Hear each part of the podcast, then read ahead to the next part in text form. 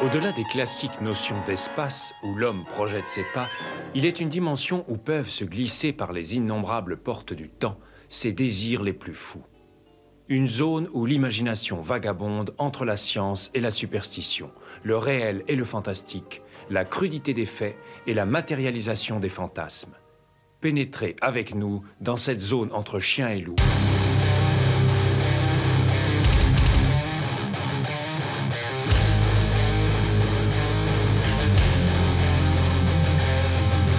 N'éteignez pas votre radio.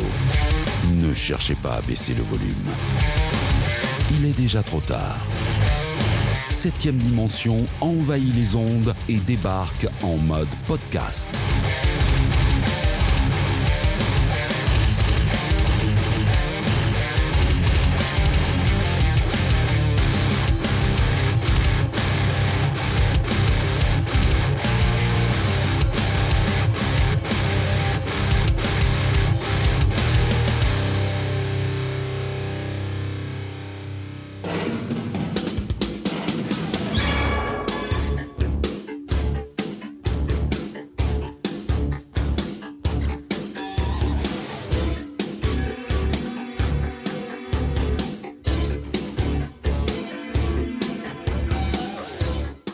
Bienvenue à vous, chers auditeurs, dans ce nouvel épisode de La Vérif. On en est déjà au sixième épisode et ça continue et ça c'est vachement bien.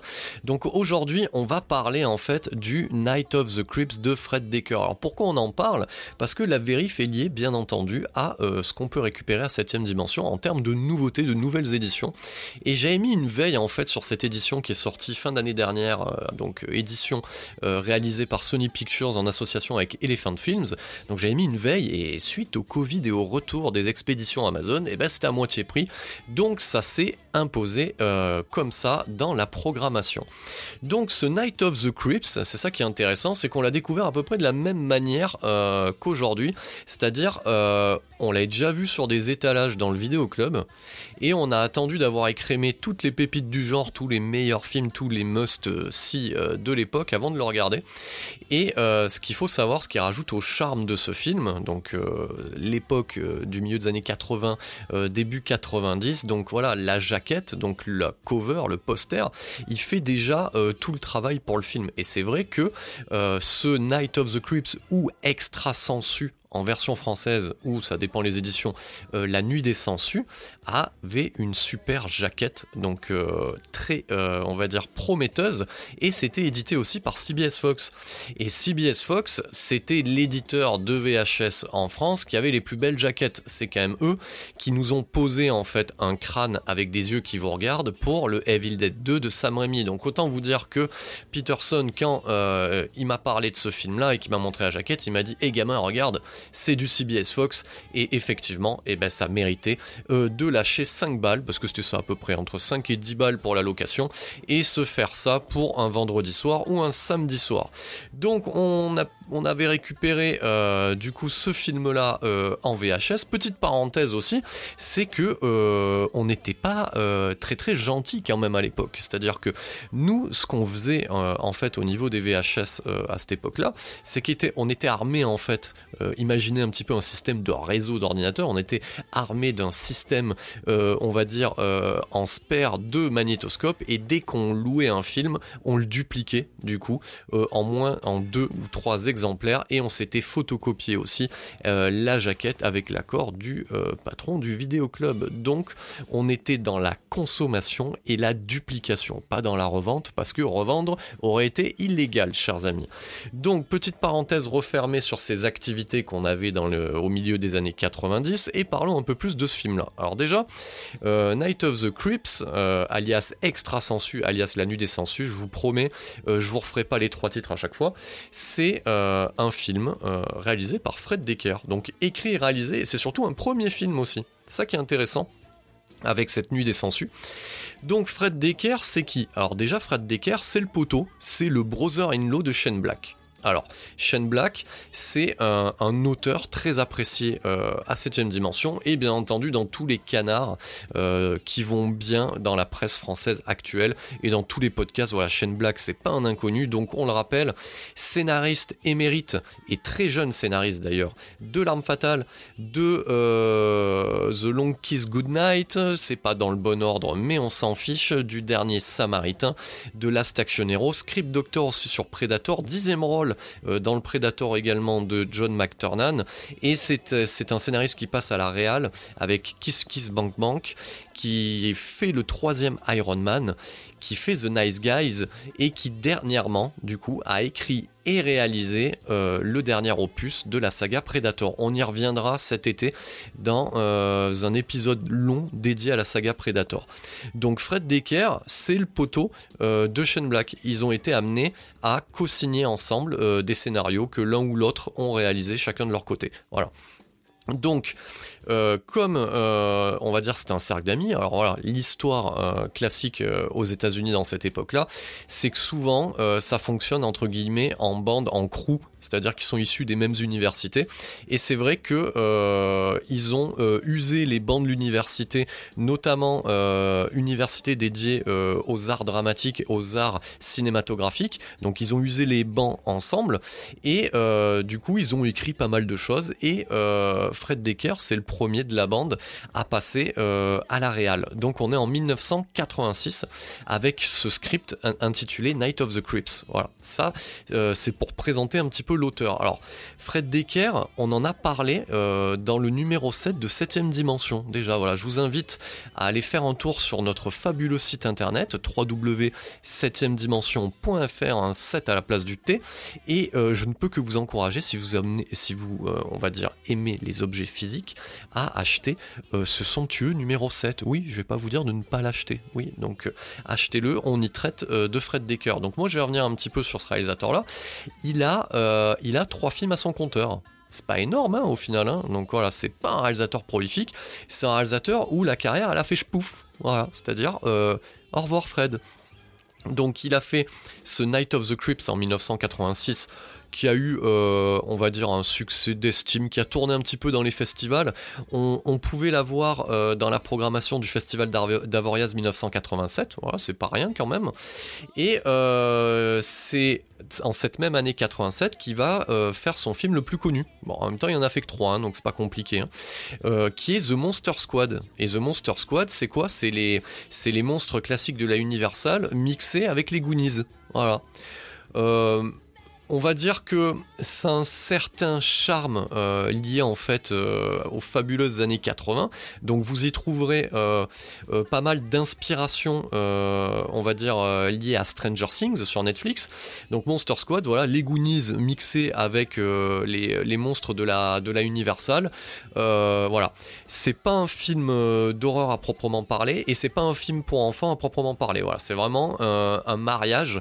Donc voilà, une espèce de mutation entre ces deux, ces deux catégories de films, mais qui vaut quand même euh, le coup d'œil et qu'on peut regarder avec une certaine nostalgie. Donc ça, c'est pour son film le plus connu.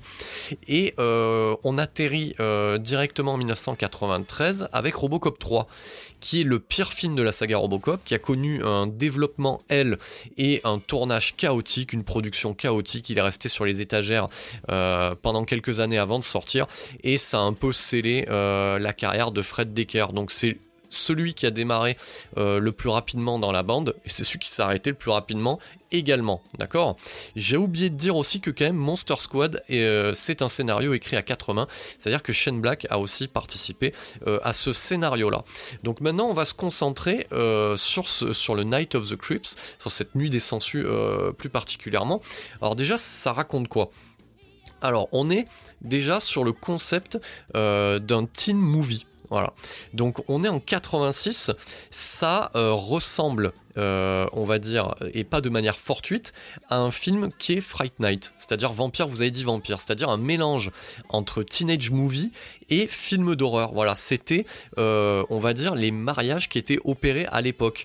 Donc on a eu toute une vague de films qui prenaient des personnages, on va dire, soit dans l'adolescence ou soit au sortir de l'adolescence, qu'on mixait avec des thèmes classiques du cinéma horrifique.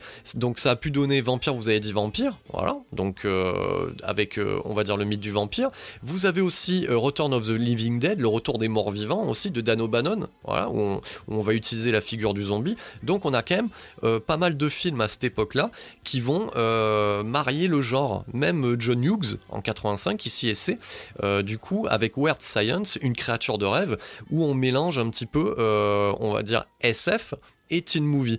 Donc autant vous dire que euh, Peterson et moi-même, on sait, on a été gavés, on a été sevrés en fait de ce type de film là. Donc La Nuit des Sangsues, euh, c'est avant tout un script à la con, parce que ça, ça faut quand même le dire euh, d'emblée. Hein. Donc on, y comprend quoi dès le départ? Donc déjà, ça commence dans un vaisseau spatial. Bon ça, on s'y attend pas forcément quand on regarde l'affiche. Donc ça commence dans un vaisseau spatial avec des aliens caoutchouteux qui essayent de se débarrasser d'une expérience fortuite Et cette expérience fortuite, eh ben, elle arrive sur la Terre sous la forme de quoi? De sangsues euh, qui vont euh, posséder euh, les corps des gens et en faire des zombies. Voilà. Euh, c'est quand même assez, tordu euh, comme script.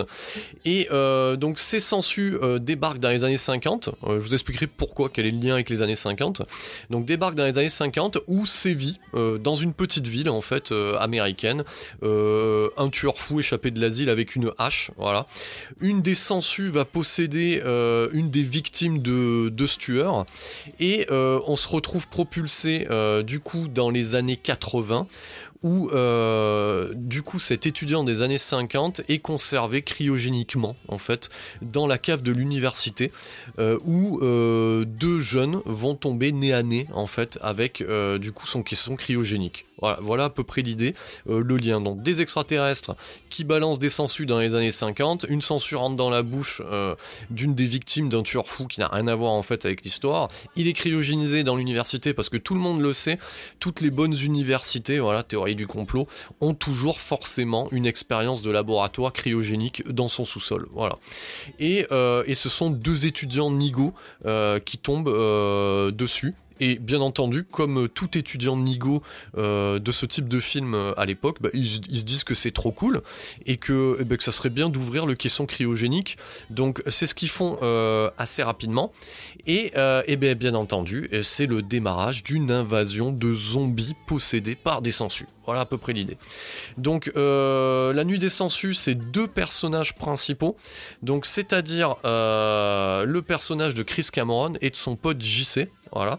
Donc incarné euh, de manière assez Z euh, par Jason Lively. Alors Jason Lively, c'est le Chris Cameron euh, en titre, acteur qui a pas eu une grande carrière et, acteur moche. Voilà. c'est vrai que à cette époque, c'est censé être le beau gosse de l'histoire, en fait, le nerd qui tombe amoureux. Et ouais, il, est, quand même pas très beau cet acteur et, et, il a, et il joue très très mal.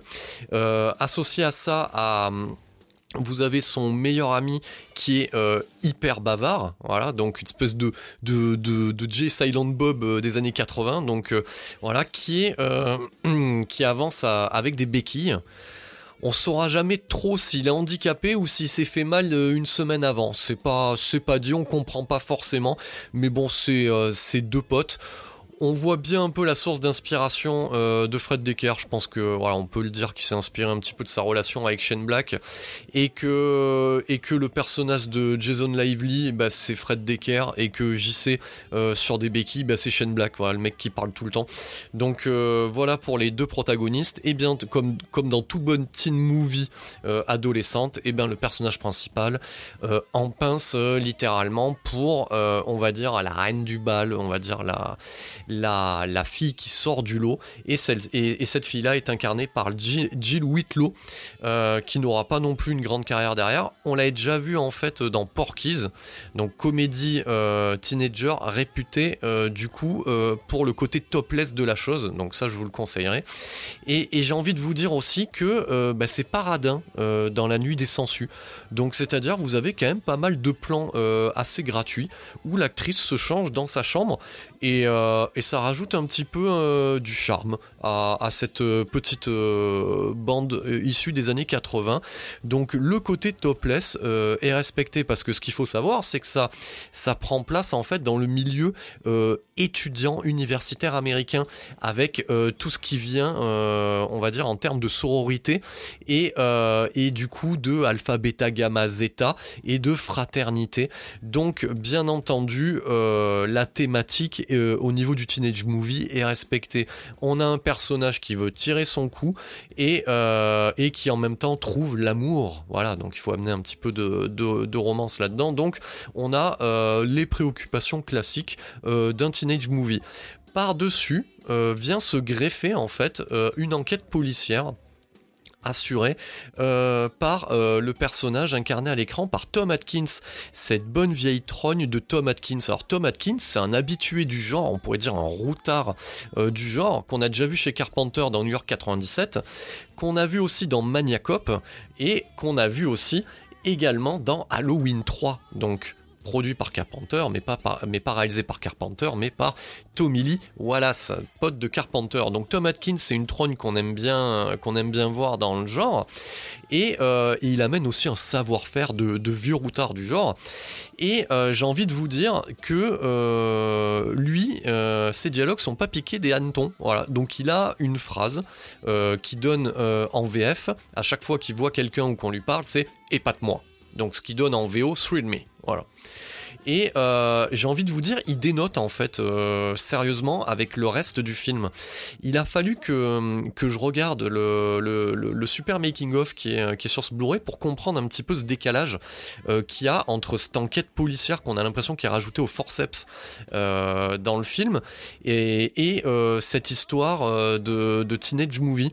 Et ben Fred Decker dans ce documentaire, c'est bien aussi, c'est ça qui est intéressant quand on récupère de nouvelles éditions avec des bonus, c'est qu'on y apprend, c'est que euh, et ben, Fred Decker, il a mixé deux scénars, euh, l'un dans l'autre. Et, du coup, ben, on comprend mieux en fait euh, ce côté un petit peu euh, anachronique du, personnage incarné par Tom Atkins.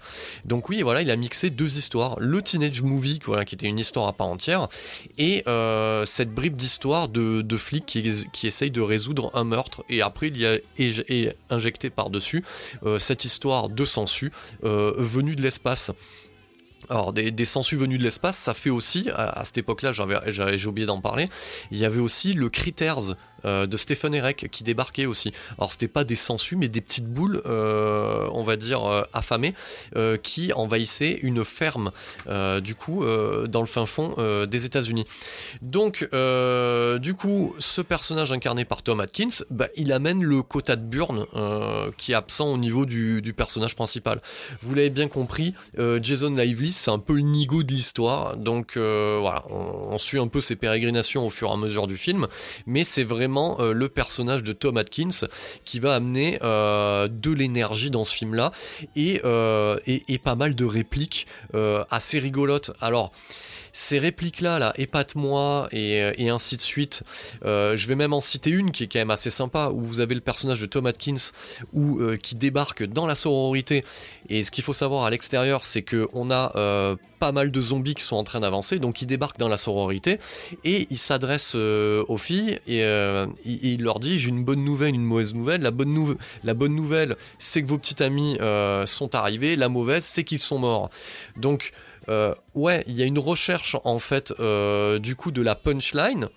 Et c'est là où ça fonctionne pas forcément, c'est que c'est en mode, regardez les gars, je fais du culte. Euh, donc voilà, il y a un petit côté euh, un peu forcé. Euh, voilà, le personnage arrive presque. voilà, c'est un personnage de western, personnage de Tom Atkins. Donc voilà, faut pas être trop trop exigeant là-dessus et prendre le film pour ce qu'il est, c'est-à-dire une honnête et sympathique série B. Ça va pas aller taper plus haut. On n'est pas dans le film culte. Voilà, donc c'est vraiment, on va dire un bon représentant du genre de l'époque mais c'est pas non plus un fleuron du genre. Voilà. Donc on a ce personnage de Tom Atkins qui est assez rigolo euh, du coup à suivre et comme je disais qui amène le quota de Burn un petit peu euh, qui pourrait être absent euh, de ce film là. au niveau de ce côté zombie, ben oui le fait d'appeler ça Night of the Creeps c'est pour faire référence du coup au Night of the Living Dead de George Romero. Et d'ailleurs Fred Decker injecte de, de, la référence en fait à tour de bras. C'est-à-dire que tous les personnages apparaissant dans le film ont des noms de famille qui font référence en fait euh, du coup à des grands noms de la, euh, réalisation horrifique. On a du, Cronenberg, on a, du Cameron, on a du Carpenter, on a du Romero. Le personnage s'appelle Romero quand même, hein, Chris Romero. Donc voilà, c'est farci euh, de références. Et c'est un petit peu aussi là où ça blesse, c'est-à-dire que euh, à le revoir encore aujourd'hui, c'était l'impression que j'avais eue à l'époque, c'est que euh, ça a quand même du mal à exister en tant que, euh, film. On, est, on a un pied dans le fan film. Et, et forcément, ça se ressent. Je pense que voilà, c'est un premier film aussi, ça qu'il faut comprendre. Euh, c'est un premier film, ça a quand même de la gueule pour un premier film. On sent pas, euh, en termes techniques, il n'y a, y a, pas de loupé. Je veux dire, tout est là, il y a de l'énergie, il y a un petit peu de budget. Donc, euh, j'ai envie de vous dire, pour un premier film, ouais, c'est quand, même, c'est quand même super bien emballé. Mais ce côté ultra référentiel, je suis content de faire mon premier film, se ressent aussi à l'écran. Au niveau des effets spéciaux, donc bon, bah, effets spéciaux à même le plateau de l'époque, c'est pas toujours très heureux. Donc bon, les aliens caoutchouteux d'entrée de jeu posent un côté, euh, on va dire, série Z. Voilà. Si euh, on est dans un postulat de série B, là, le côté euh, alien caoutchouteux, euh, c'est assez rigolo, ils sont sous-titrés euh, et, c'est plein de fuck quand ils discutent, donc ça c'est rigolo, mais ça amène du Z d'entrée de jeu. Et j'ai envie de le rapprocher de Critters, parce que Critters commence à peu près de la même manière aussi. Est-ce que, on va dire, même si c'est pas à une année près, est-ce que l'un a vu l'autre ou ainsi de suite? Bon, on n'en sait pas plus que ça, mais euh, il y a quand même de grosses similitudes euh, avec ce film-là. Donc on va revenir sur les effets visuels, donc des effets spéciaux de maquillage qui fonctionnent plutôt bien. Euh, bien entendu, j'ai envie de vous dire, c'est complètement débile. Voilà. Donc on, on, en revient même à se poser la question quel est l'intérêt pour les sensus de transformer les hôtes en zombies. On y apprend euh, qu'elles se nourrissent du cerveau, mais quel est le lien sur le fait que bah, ça les fait marcher après euh, Je pense qu'aucun. Il n'y a, pas besoin de, réfléchir. Je pense que même euh, Fred Decker n'a pas réfléchi plus loin. Voilà. quand on regarde le making-of du Blu-ray, on voit que voilà, il a envie de tout mettre à l'intérieur. C'est un film somme. On va dire que c'est son Matrix à lui. Voilà, toute proportion gardée. Donc voilà, il y a mis tout ce qu'il avait envie d'injecter à l'intérieur.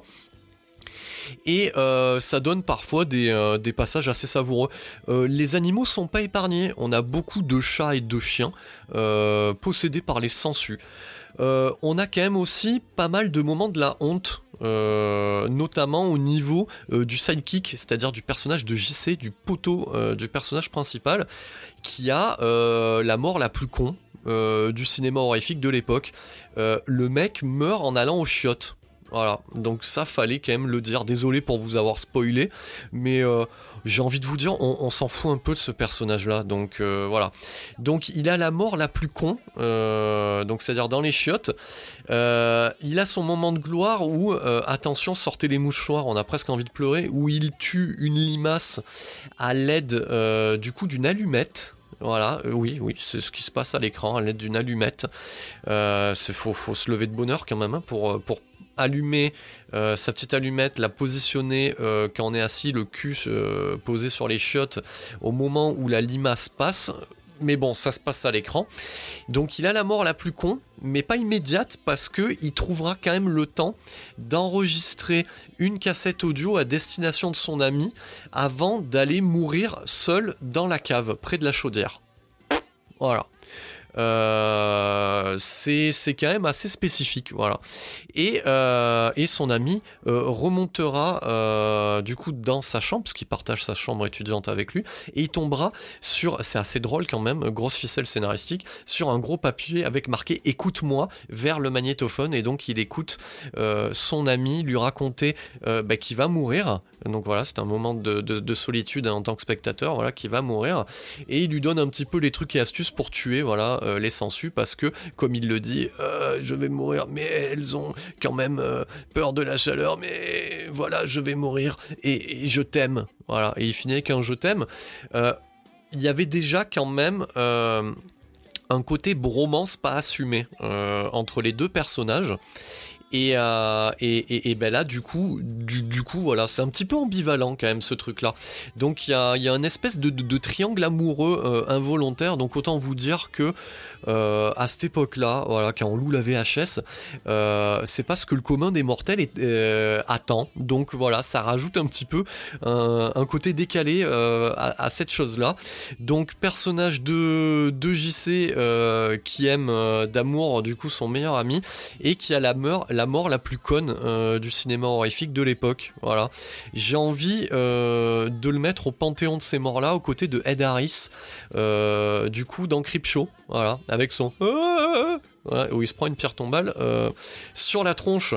Donc, Night of the Creeps, on l'a dit, c'est aussi un personnage féminin, bon, qui, qui existe pas forcément au-delà, on va dire, de son cliché.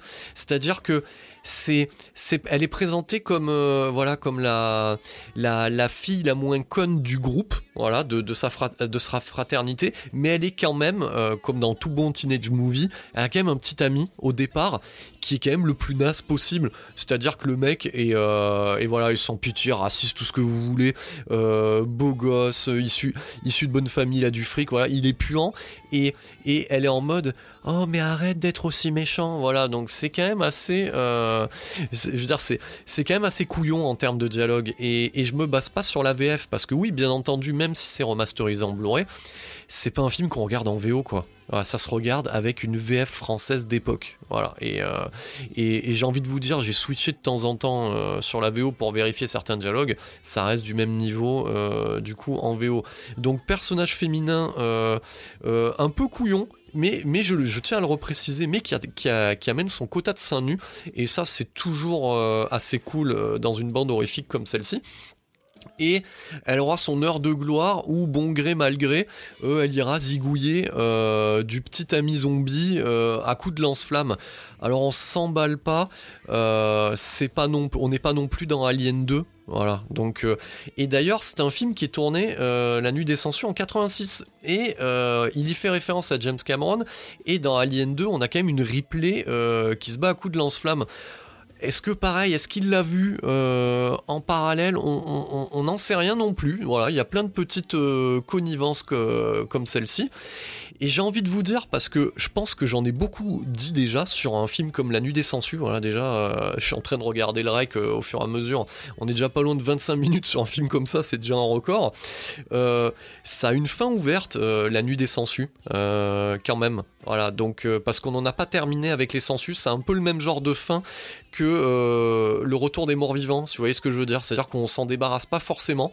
Euh, et, ça donne lieu à une jolie incrustation de vaisseau spatial parce que il y a des effets quand même qui sont, euh, qui sont assez cool et qui traversent bien, bien les époques hein, quand même. Hein.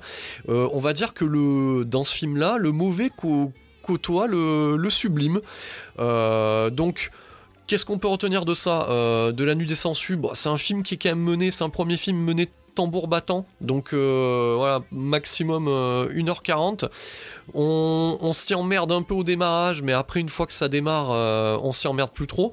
Il y a quand même de jolis effets de mise en scène. Hein. Fred Decker, il s'essaie même lors de certaines scènes à du travelling transversal. Voilà, il y a du mouvement de caméra c'est quand même euh, rondement mené hein, ce film-là. J'ai envie de dire quand même, Fred, euh, voilà, pour un premier film, euh, chapeau quand même. Hein, tu avais mis, les moyens et, l'investissement.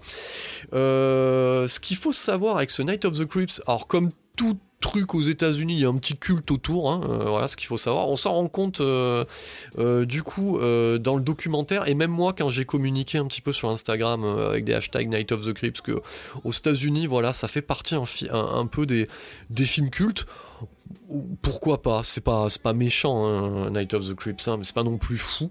au niveau de cette édition réalisée par Elephant Films, eh ben on a mis les petits plats dans les grands. c'est quand même beau. Voilà, le, master qui nous est donné à voir, il est super propre.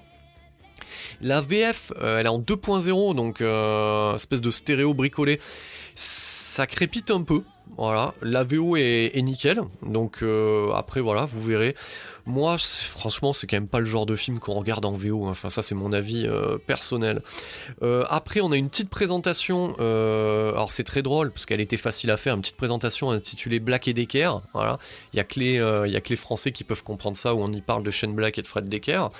Et, et un joli petit documentaire produit par l'équipe. Voilà, par l'équipe en charge du film, qui est assez bien emballé, comme on a pu le voir. C'est le genre de documentaire comme on, a pu voir sur l'édition de Fright Night de Vampire vampire. Donc c'est assez cool.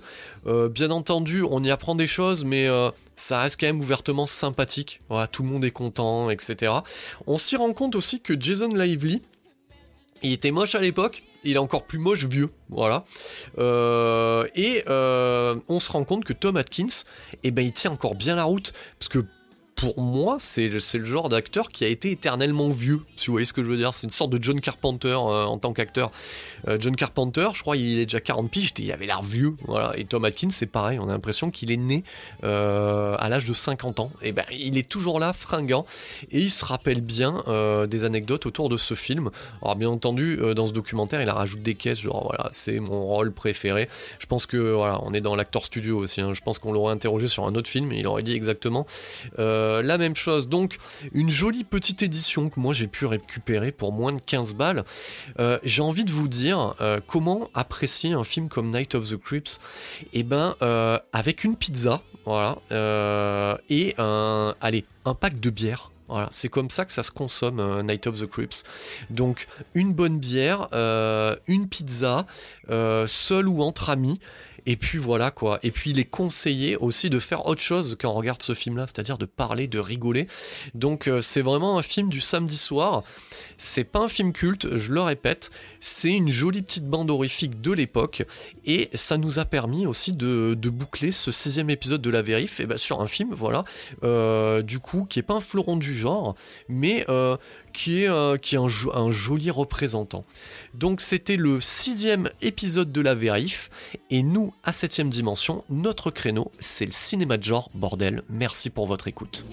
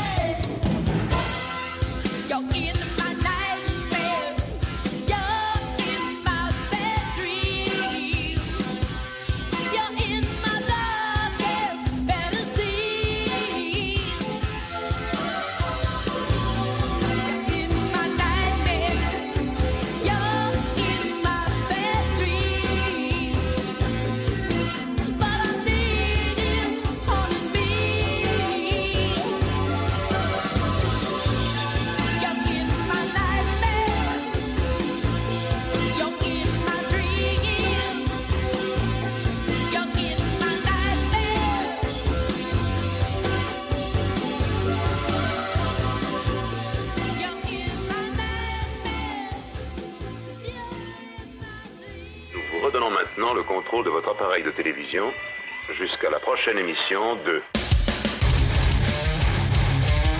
Septième dimension en mode podcast.